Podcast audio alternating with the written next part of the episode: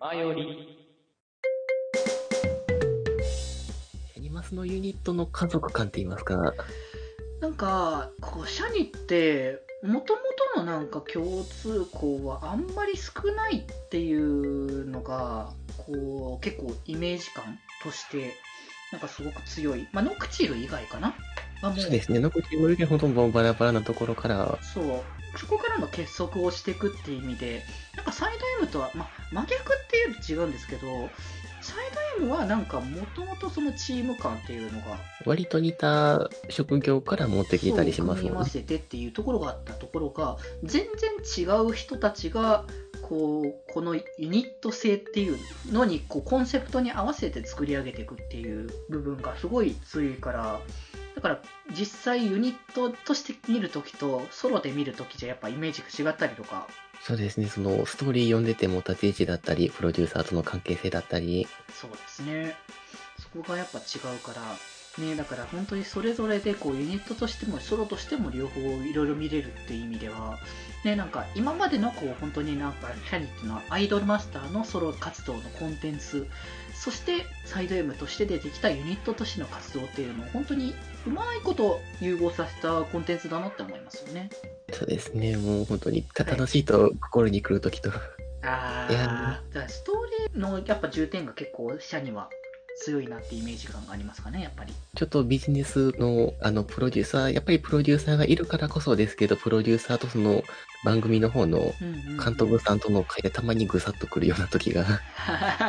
そうですね。でもやっぱりプロデューサー要素があるからこそ、そういったところとも、まあ、戦いながら、立ち向かいながら、うんうんアイドルを輝かせるためにいて頑張る姿も素敵ですね。だからやっぱ一番なんか今のゲームの中でプロデューサーをやってるっていう実感はなんかすごくありますね。そうあるなっていうのは感じますから。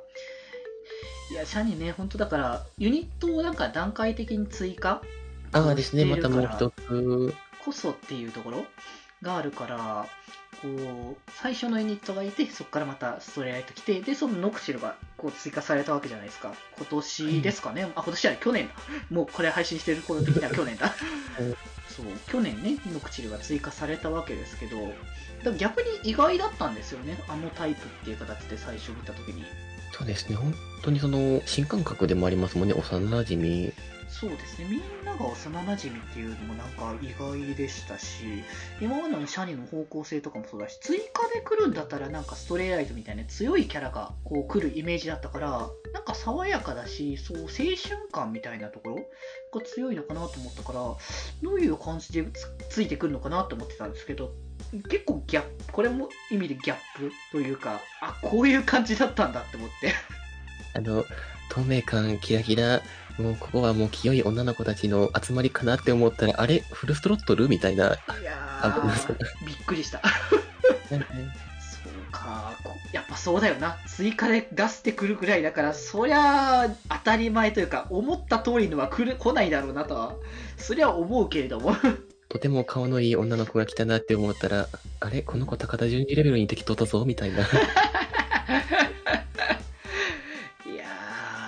ー、追加だから、追加のキャラクターであんま分かんないとかして、そんなに多分触れてない人も、まあいるかもしれないですよね、まだね。そうですね。なただもう触れると、それこそまどかちゃんの、うん。まさかの、まさかのプロデューサーに敵意むき出しというような、いやー、なんか、敵意ってなんかあんまりその、なんだろうな、キャラ付けとしてなんだろう、今までのアイドルたちでも、シャニの中だけだとすると、シャニってそんなにみんな嫌ってるっていうか、その、基本、ああいうプロデューサーに対してはこう好意的な人がこう多いイメージ感ちょっとその、ね、スカウトが多いっていうところもあってね、その本当にもう一緒に頑張りましょうみたいな感じですよね。感じのイメージがあるところから、あ、最初そっから始まるのって。ただ、ただその、プロデューサーに敵を持っている理由も、その、ずっと一緒だった幼馴染が、急に芸能界に入るアイドルになるっていうことになったから、怪しさを感じての敵意なので、あこれはもう幼馴染要素をうまく使ってるなと思いながら見てましたね。だからなんか、一番なんかユニット、ソロもユニットとしてこう、ストーリーが組み込まれてる形がするので、あの、一番だからなんか4人の関係性も含めて、それぞれのキャラのストーリーとユニットのストーリーをこう、照らし合わせながら見ていくと、キャラがより深掘りできる感じのユニットですよね。そうですね。もう二つのところから見て、二つの意味で殴られて、いやーもう心も感情もね、いろんなところにね。揺さぶられるっていう。まあだから本当なんか、アイマスのコンテンツ、いろいろな形でこう楽しめるものが、まあありますけど、本当にそれぞれのこの形、それぞれのアイドルとプロデューサーとの関係性だったり、ストーリー性だったりとかがあるから、アイマスと一括りにするけれども、やっぱ全然別々のものだからこそ、それぞれでやっぱみんな、こう、好きになる可能性が出てくると思うので、ぜひその、アイマスだからいいかとか思うんじゃなくて、こう、例えばこう、ナムコ触れて、こう、ナムコは好きだけど、他の、こう、アイマス触れたことないとか、こう、逆にそのサイド M だけ好きですっていう方だったりとか、そういう人に対して、じゃあちょっと他のアイマスも触れてみたら面白いかもしれないよっていうのは言いたいですよね、やっぱりそこは。という、というところで最適なアプリも出ますもんね。そうですね。ということでね、こう、ね、ポップスリン、ポップリンクスというね、こう、新しい Go ブランドがね、合同で、こう、出るね、アプリゲームが、こう、出ますので、まずはね、そこは、こう、手軽なパズルゲームという形になりますので、まあ、そちらをね、こう、プレイしていただいて、まあ、ちょっとね、まだこれ配信された段階でもうは配信が始まってるかどうかはちょっとわからないんですけれども、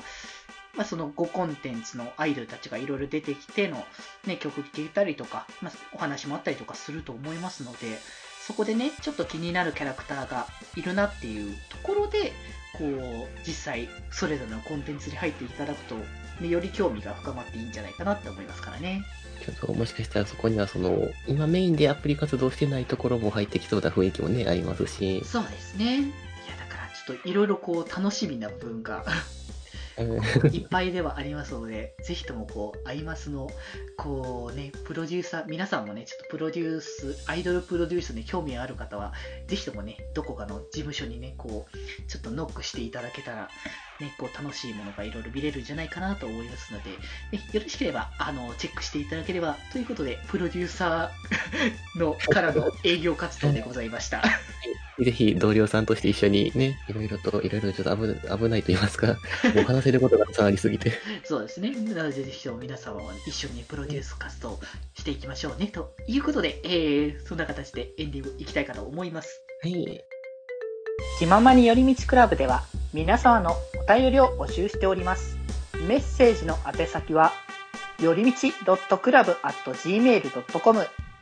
その他感想は、ハッシュタグ、ひまよりにて募集しております。そして、この番組をお聞きの皆さん、ぜひぜひ番組購読をよろしくお願いします。